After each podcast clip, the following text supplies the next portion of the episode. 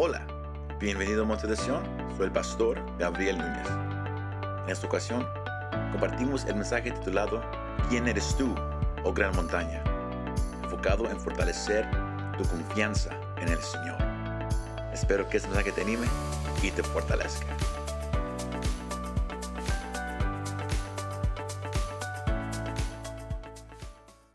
Amén, iglesia. Yo no sé usted cómo ha entrado esta tarde. Lo he dicho va- varias veces a este servicio. Yo no sé usted cómo ha entrado, pero el Señor hoy tiene una palabra para toda persona que, que está enfrentando una enfermedad, que está enfrentando una situación difícil o, quizás algo interno, algo externo, algo en la familia, quizás alguien que conoces está en algo difícil y a ti te está afectando. Yo no sé cómo te encuentras esta tarde, pero el Señor tiene una palabra y espero que sea una palabra que, que, que dé vida a tu espíritu. Porque hay veces que, que ocupamos que el Señor nos dé fuerza nueva, ¿verdad que sí? A veces ocupamos que el Señor no- nos dé un ánimo, porque esta vida nos cansa, esta vida es pesada, pero sabe una cosa, Dios es un padre que sabe que darle a sus hijos en el tiempo que ellos lo necesitan, iglesia. Y yo le vengo a, compartir una palabra breve, pero co- con- es una pregunta a la misma vez una exclamación. ¿Quién eres tú, oh gran montaña? Who are you, great mountain? ¿Quién eres tú, oh gran montaña? ¿Quién eres tú? Oh gran montaña, a través de la Biblia, throughout the Bible, hay veces que, usted va a notar, sea en el Antiguo o el Nuevo Testamento, que a veces la- las montañas se usan como un ejemplo, as a metaphor, como problemas en la vida de alguien. Oh, es una montaña grande que, que, que, yo estoy enfrentando. Y lo miramos en varios pasajes de- del Antiguo y Nuevo Testamento. Sino cuando hablamos de quién eres tú, oh gran montaña, estamos haciendo una, una proclamación. ¿Quién eres tú? Problema. ¿Quién te crees tú? Situación grande. ¿Quién te crees que puedes venir a mi vida y hacerme caer? Que puedes venir a mi vida y hacerme perder fe. Que puedes venir a, a mi vida y causarme temor o ansiedad. ¿Quién eres tú, oh gran montaña? Yo no sé cómo te sientes, pero yo, yo, yo, yo, yo, yo quiero que la palabra que el Señor le habló a su profeta, para que él se la diera a un hombre que estaba pasando un tiempo difícil, sea quizás la palabra que tú ocupes esa tarde. Y si tú dices, yo estoy bien, pastor, guarda la palabra, porque un día la vas a ocupar. ¿Quién eres tú, oh gran montaña? Aquí miramos e- e- este libro de Zacarías. Zacarías era un profeta, un profeta joven, a young prophet. Y, y ese profeta fue escogido por el Señor para ayudar al remanente que había regresado de ser cautivo en Babilonia por más de 70 años. Y si usted lee los libros de Ezra, Nehemías, Ageo, Usted nota que, que ellos, Dios también los usó a ellos a hablar palabra a su pueblo en un tiempo crítico en la vida de Israel. Habían sido llevos cautivos por su desobediencia hacia Dios. Lo miramos a finales de Josué, en el libro de jueces. eh, ah, y, usted puede mirar la cronología de cómo Israel poco a poco se empezó a alejar de Dios. Y Dios les dijo, porque ustedes no me han obedecido, yo dejaré que venga un reino y los lleve cautivos. Y Dios cumplió su promesa. Pero también Dios es un Dios de amor y fiel. Y Él no iba a dejar que su pueblo se quedara cautivo para siempre. Y Dios llamó a varios hombres a que dieran palabras para animar al pueblo. Si, usted lee el, profeta Ageo, él fue usado para animar al pueblo a reconstruir el templo.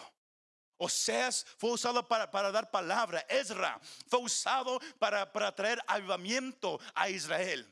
Zacarías, el Señor le dio una palabra. Y, y la misión de él fue enfatizar la importancia de la presencia de Dios.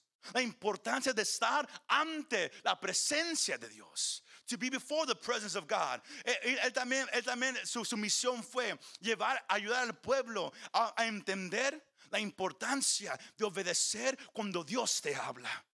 Cosas que hoy en día todavía se ocupan, ¿verdad que sí, iglesia? estar delante del Señor, obedecer al Señor. Ese fue el, propósito de Zacarías, animar al pueblo a que sirviera a Dios sinceramente. Y para hacerlo, Dios le dio a Zacarías varias visiones. Usted le puede leer ahí en su casa, Zacarías. Dios le dio varias visiones por la noche. Dios todavía habla por medio de sueños, iglesia. Y él habló a Zacarías por medio de sueño. Palabras para dos hombres. El sumo sacerdote llamado Josué y, y luego el líder cívico de Jerusalén llamado Zorobabel. Josué estaba encargado de ministrar ante el Señor. Y si usted lee el capítulo 3, usted nota que el Señor le muestra una visión a Zacarías de cómo Josué está, estaba ante el, ante, ante el trono del Señor, tratando de ministrar al, Señor, pero tenía ropa sucia y tenía a Satanás a un lado acusándolo. Y Dios le da palabra a Zacarías, dile a este hombre que yo lo he escogido, pero él tiene que obedecer mi palabra. Porque el, sacerdote, el que iba por delante, tenía que estar en comunión con el Señor o si no iba a afectar al pueblo entero. Es algo que, que, usted puede tomar para una iglesia, sea para un pastor, para un líder, la importancia de estar ante Dios, o usted que, que, está casado, usted que es hombre, que el Señor solo ha puesto como que, como líder y sacerdote del hogar, la importancia de, de, de tener ropa limpia ante el Señor para que usted pueda ministrar ante Él. Porque hay un acusador llamado Satanás que día y noche está acusando a la gente de Dios. Tú no eres digno de alabar a Dios. Tú no eres digno de levantar manos. Tú no eres digno de que abras la boca. Mira cómo estás. Mira tu ropa está sucia. Quizás usted sintió algo hoy en esa tarde cuando dijimos pasa al frente y vamos a alabar. Como que no quiero, como que me siento un poco raro. Hay un acusador que que no quiere que tú te acerques a la presencia, porque el que te acerca a la presencia, Dios lo liberta. El que está siempre a una distancia, siempre se, se sentirá alejado de Dios. Y a veces es culpa, a veces es condenación, a veces es que yo he hecho esto, yo pienso esto, o si voy, van a decir, lo hace para, para que todos lo miren, y cosas así. El acusador ahí siempre está. Y, y, Dios le dio palabras a Zacarías: dile a mi siervo que yo estoy con él, pero él me tiene que obedecer, y yo le daré ropa limpia para que él pueda ministrar ante mi presencia. Sino Dios le da palabra a Zacarías. Y, él está anotando todo esto. Porque, pero también a la misma vez, cuando el Señor le da palabra para Josué, para la, la condición espiritual del pueblo, Dios también le da palabra para el líder cívico de Jerusalén, el que estaba encargado de dirigir al pueblo. Hoy, hoy, hoy lo podemos mirar como un alcalde de una ciudad, like a mayor of a city. Está encargado de hacer leyes, de, de, de, dirigir al pueblo. Él estaba, Zorobabel estaba un poco desanimado, porque habían regresado de, de, ser cautivos. Y por un tiempo, como, como siempre sucede, cuando Dios da una palabra, hay como un despertar, hay un ánimo, ¿verdad? Y hay, hay el deseo de, obrar, hay el deseo de llegar, de ayudar, de, dar recursos, de dar dinero, de dar ayuda física para la obra del Señor. Pero cuando miramos que se tarda un poquito, que no, que, no, que no se está edificando tan rápido como queremos que se haga, de repente entra poco a poco el desánimo, como que se está tardando mucho. Como que yo pensé que lo que Dios iba a hacer lo iba a hacer un poco más rápido. Y nos desanimamos poco a poquito. ¿Y sabe qué? El pueblo se desanimó tanto que paró de trabajar 20 años. Y ahora Dios le tenía una palabra para Zorobabel. Tú tienes que animar al pueblo a que se levante a terminar el trabajo. Y Dios levantó a muchos a animar al pueblo, porque la condición del pueblo así estaba. Y, eso es algo para que usted digo podamos aprender hoy en día. Que usted quizás, usted viene a la iglesia y un día Dios le habla o le da una palabra a usted. Dios te dice y usted dice, wow, amén, yo lo recibo, ahí está. Y luego pasa una semana y como que todavía no mira la respuesta. Pasa un mes pues a mí se me hace que ese fue un falso profeta. A mí, se me hace que, que, Dios no me habló de verdad. Y uno empieza a dudar, uno empieza a hacerse preguntas y de repente uno dice, ¿sabes qué? Yo no creo que Dios es real. Así estaba la condición del pueblo. Pero, pero Dios quería animar a este hombre Zorobabel, pero no lo quería animar conforme a lo que él iba a mirar o lo que él iba a escuchar.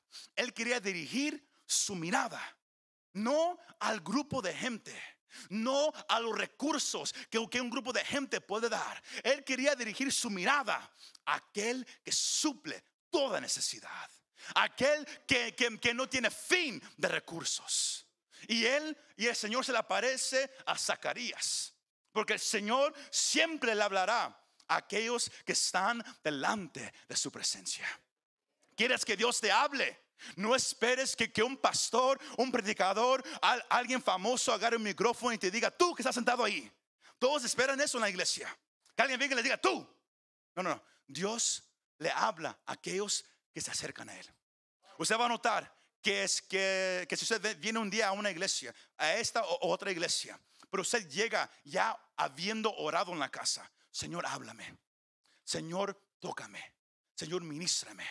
Usted va a notar que, que cuando usted que cuando usted entra a una iglesia, el Señor le va a hablar a usted. Porque usted vino ya buscándolo. Usted no vino a sentarse a ver si algo pasa. O nomás a mirar. Como que, oh, no me gusta casi aquí, pero aquí son un poco, un, poco raros. Pero no hay otro lugar para donde irse, no, aquí nomás me quedo. No, el Señor ministra, habla y toca a la gente que de verdad lo quiere conocer. Sino Dios le habla a Zacarías, Zacarías, un joven que, que, tenía el deseo de conocer al Señor. Y le da una palabra para animar a Zorobabel. Y la, la, visión que el Señor le da a Zacarías, ahí lo puede mirar, es la visión de un templo. ¿Y por cuál razón? Porque ellos estaban edificando el templo otra vez. Sino usted va a notar que cuando Dios te habla, Él te va a hablar usando formas o personas que tú conoces. Por eso es que a veces usted mira a un familiar, usted mira a alguien de la iglesia, a un pastor en su sueño, que le habla algo. Y usted, dice, oh, no es, no es para que usted exalte a la persona o diga, oh, es un santo. No, Dios siempre te va a hablar de una forma que tú puedas entender. Se me va siguiendo, que tú lo puedas entender. Y el Señor le habla a Zacarías de forma del templo. Zacarías en la visión, él está en el templo. Y él mira el lugar santo. Y ahí hay un candelabro de oro. Y si usted estudia la Biblia, usted sabe que en Apocalipsis, en el capítulo 1 y 2, hay uno que camina entre el candelero. Hay uno que camina entre la luz del templo. ¿Y sabe quién es? Se llama Jesús. Él camina ahí. Y el candelero de oro es una representación del Espíritu Santo.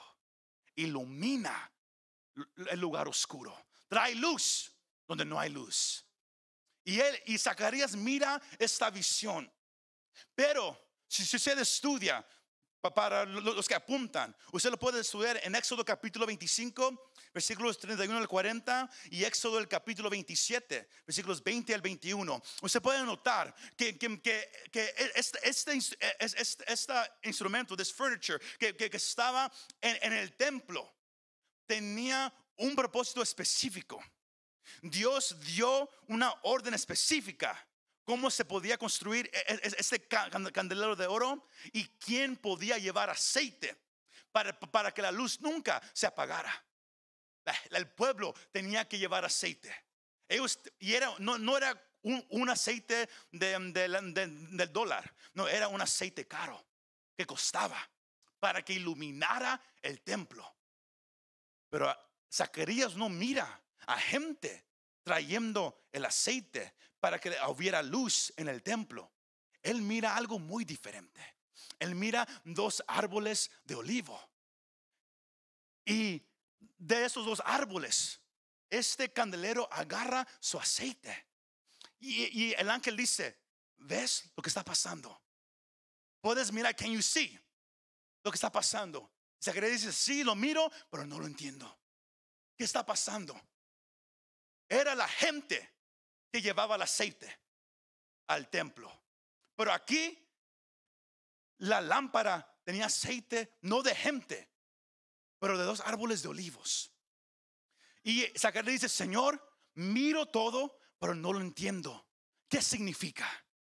Y el ángel dice, en el versículo 6.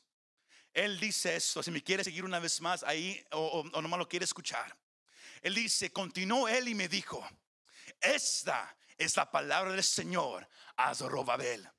No por el poder ni por la fuerza, sino por mi espíritu. Dice quién? ¿El religioso?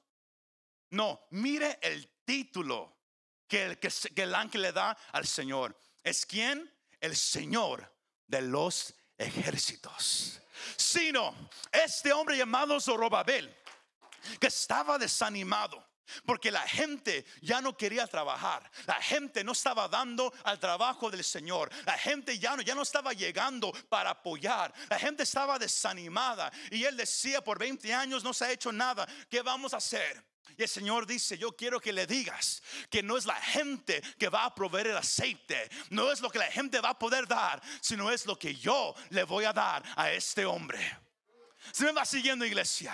Él dice, no es por el poder, ni es por la fuerza, sino por mi espíritu, dice el Señor de los ejércitos.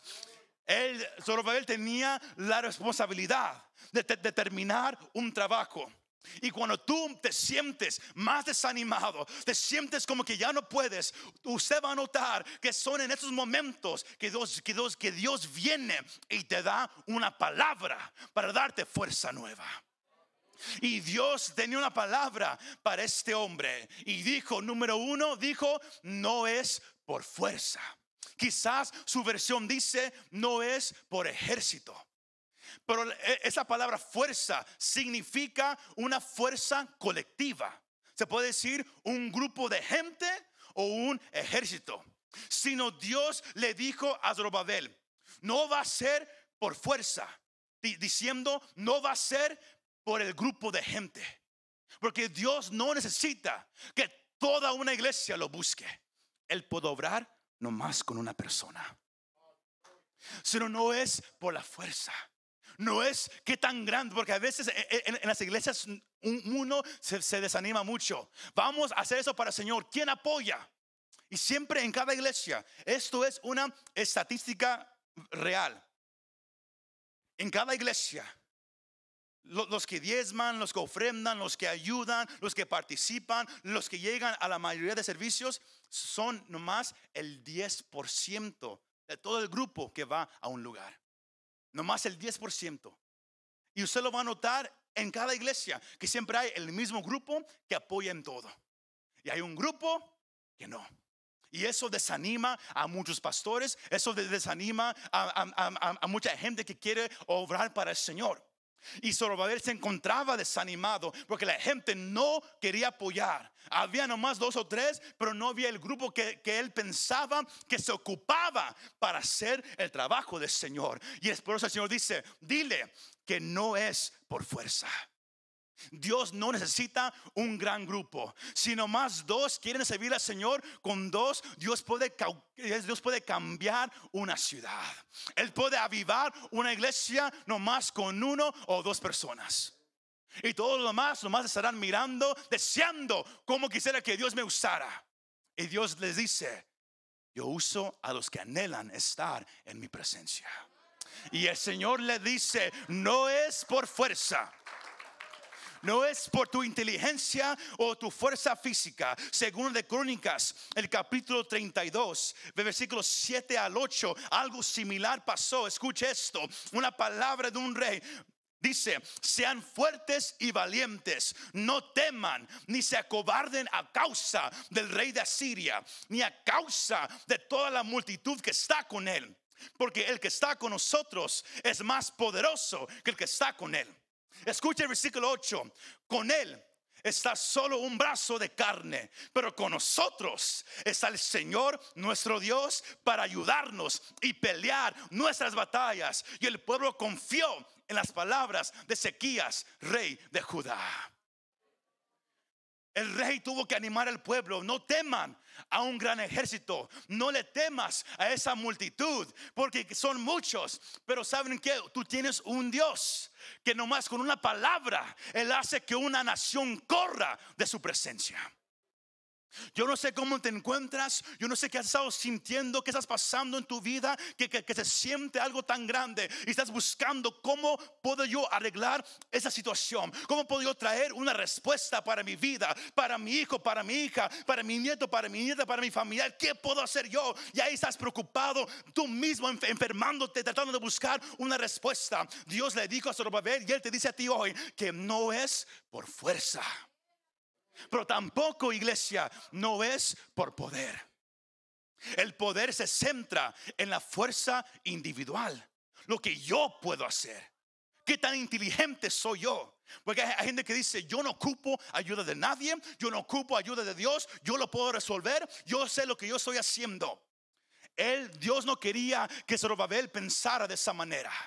No era por el grupo, te va a ayudar, ni tampoco por tu fuerza individual. David entendía esto. Primera de Samuel, capítulo 17, versículo 47 dice, y para que toda esta asamblea sepa que el Señor no libra ni con espada ni con lanza, porque la batalla es del Señor y Él los entregará a ustedes en nuestras manos. Palabras de un hombre confiado que Dios todo lo puede. Porque cuando alguien confía en su poder, eso implica que quizás su fuerza intencional, quizás su resolución o, su fuerza dinámica. Hay gente que dice, ¿sabes qué? Yo le voy a echar más ganas a servir al Señor. Yo, yo voy a echarle más ganas, yo voy a trabajar más duro. Eso es confiar en ti mismo. Y un día vas a buscar a Dios y el próximo día, no. No es por fuerza ni es por tu poder. Dios quería que Zorobabel entendiera que el trabajo que yo tengo para ustedes, tú te tienes que levantar, pero tú primero tienes que entender. Tu mirada no puede estar en el grupo de la gente. Tu mirada no, no puede estar en, en, qué tan inteligente eres, en, en, en lo que tú puedes tratar de, de, de arreglar para, para poder resolver esto. No, es en otro lugar donde tu mirada tiene que estar. Dígale a su vecino, no es por fuerza ni por poder. No tan, no tan muerto, no es por fuerza ni por poder, dígaselo. Es por qué. Por mi espíritu, dice el Señor de los ejércitos. Y es la palabra que el Señor le dio a Zorobabel. Y esa palabra espíritu no es dunamis, no, no, no, no, es, no, no, no, no es numa. La palabra aquí para espíritu es ruach, que es aliento, es poder y es vida. Y es una referencia al Espíritu Santo que Dios ha dado a cada creyente iglesia. El recurso necesario para la obra de Dios, el recurso necesario en tu momento difícil, no es el grupo de gente, no es tu familia, aunque quizás su familia, ustedes son unidos y se ayudan en uno al otro. Ustedes se pueden juntar, ustedes pueden tratar de buscar una ayuda y no va a funcionar porque tu fuerza, tu ayuda, tu mirada, tu corazón tiene que estar enfocado en aquel solamente que te puede ayudar y es el Espíritu Santo, iglesia.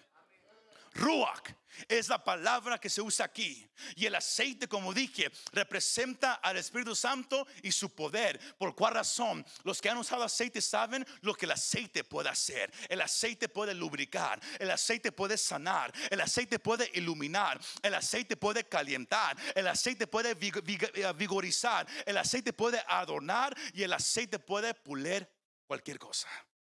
El aceite tiene muchas funciones, iglesia. Cuando yo era pequeño, cuando yo estaba empachado, mi, papá hacía una cosa. Yo no sé si funcionaba, pero a veces, pero yo me sentía bien al final. Estaba empachado, él agarraba una cuchara, ponía aceite de olivo, me decía, tómate la cuchara, me tomaba la cuchara, luego me, decía, quítate, quítate, quítate la camisa.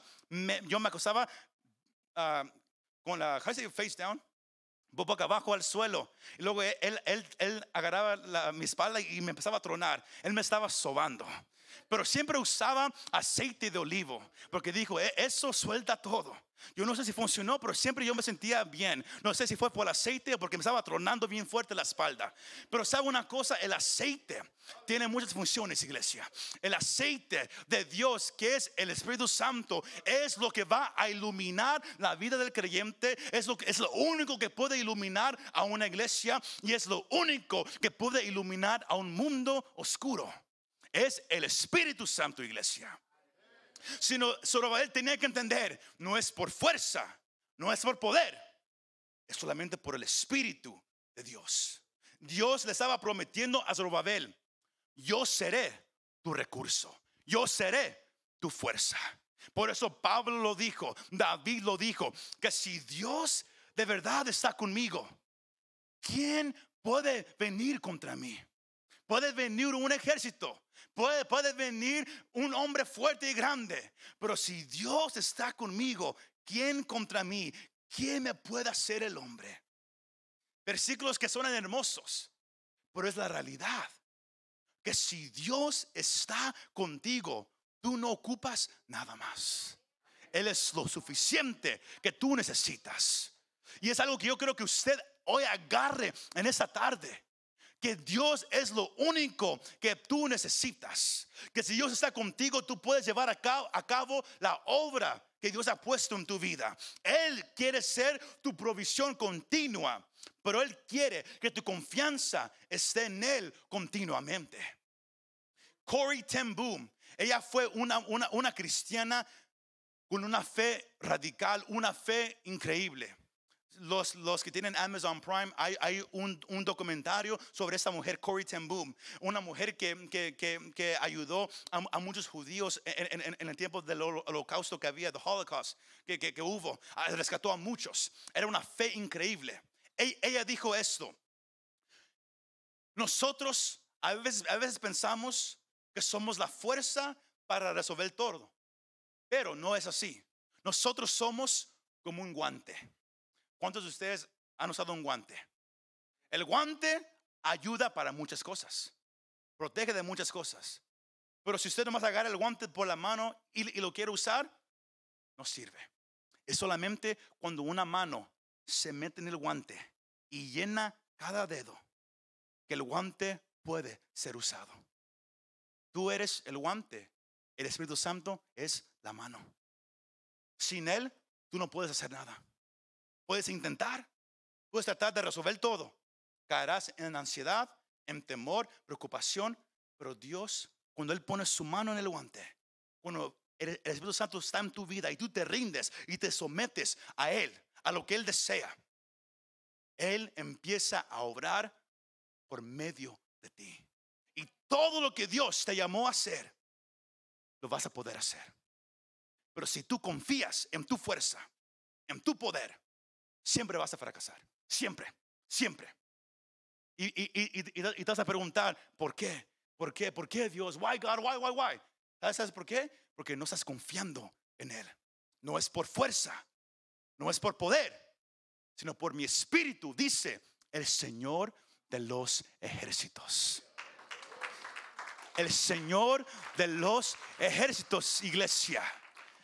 No es el Señor que se sienta ejército es el Señor que dirige una multitud. Él, nuestro Dios, es un Dios guerrero. Hay un canto antiguo, no antiguo, no creo que, que, algunos se, sientan mal, que, que, dice, le llaman guerrero. Un, canto ya, ya de años atrás. Y, y, habla de, hablan de un Dios que hace maravillas, que hace cosas grandes. ¿Por qué? Porque Dios no es un Dios que nomás se sienta y, y ahí se queda. No, Dios pelea a favor de sus hijos. El problema que hay es sucedió, no, no confiamos en Él. No confiamos en Él. Confiamos más en nosotros, confiamos más en, una palabra de un doctor, confiamos más en, un gobierno, confiamos más en tantas cosas, menos que en, la palabra que un Dios vivo nos ha dejado ser. Y por eso, para cerrar, el Señor le, le dice a Zacarías, dile que eh, no es por fuerza ni por poder, sino por mi espíritu y Zorobabel va a poder decir, ¿quién eres tú, oh gran montaña? Porque el problema de levantar el templo para Zorobabel era como una montaña grande. Él decía, ¿qué voy a hacer? Es una montaña, yo nomás soy un hombre. ¿Qué voy a poder hacer?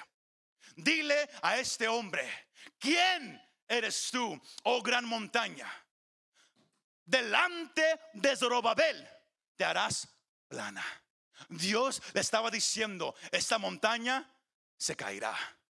ya no estará delante de ti. Porque no es por tu fuerza, no es por tu poder, mas es por mi espíritu, dice el Señor. Yo no sé usted que, está enfrentando. Quizás hay como una montaña delante de ti una enfermedad en tu vida, problemas a tu alrededor. Yo no sé qué estás enfrentando, pero hay quizás una montaña delante de ti y no sabes qué hacer. Si tú logras entender esta palabra que el Señor le dio a un hombre en un tiempo difícil de su vida, donde él estaba buscando que, que, la cabeza, tratando de, de, cómo resolver una situación. Dios le dijo, tú vas a decir, tú quién eres. Enfermedad, ¿quién te crees que tú, que, tú eres? Problema, Tú te crees muy grande, pero mi Dios es más grande que tú. ¿Quién eres tú, oh gran montaña? Who are you, great mountain? Tú te harás plano. Y luego dice, Israel llegará con una piedra, porque el que comenzó a construir el templo va a ser el que lo va a terminar. Dios le dijo, él comenzó él lo va a terminar. Y cuando Él llegue, Él tendrá una piedra y, y, pondrá la piedra final para el templo y Él va a decir gracia, gracia, grace, grace. Porque recuerde, es por gracia que hemos sido salvos. Es un favor que usted y yo no merecemos. Que, que Zorobabel pueda, pudo terminar el templo y va a ser por la gracia de Dios. Que, que la montaña se, se cayó y era por la gracia de Dios. La situación en tu vida, el problema en tu vida, es solamente por la gracia de Dios que tú saldrás con éxito. Tú necesitas la ayuda de Dios.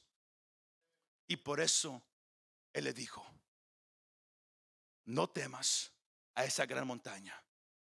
La iglesia primitiva en el libro de Hechos confiaban tanto en el Espíritu Santo, porque se levantaba persecución, se levantaban problemas, se, levantaba odio contra ellos, se levantaban tantas cosas y ellos no temían, ellos seguían adelante. ¿Por qué? Porque ellos reconocían que si Dios está con nosotros, ¿qué nos puede hacer el hombre?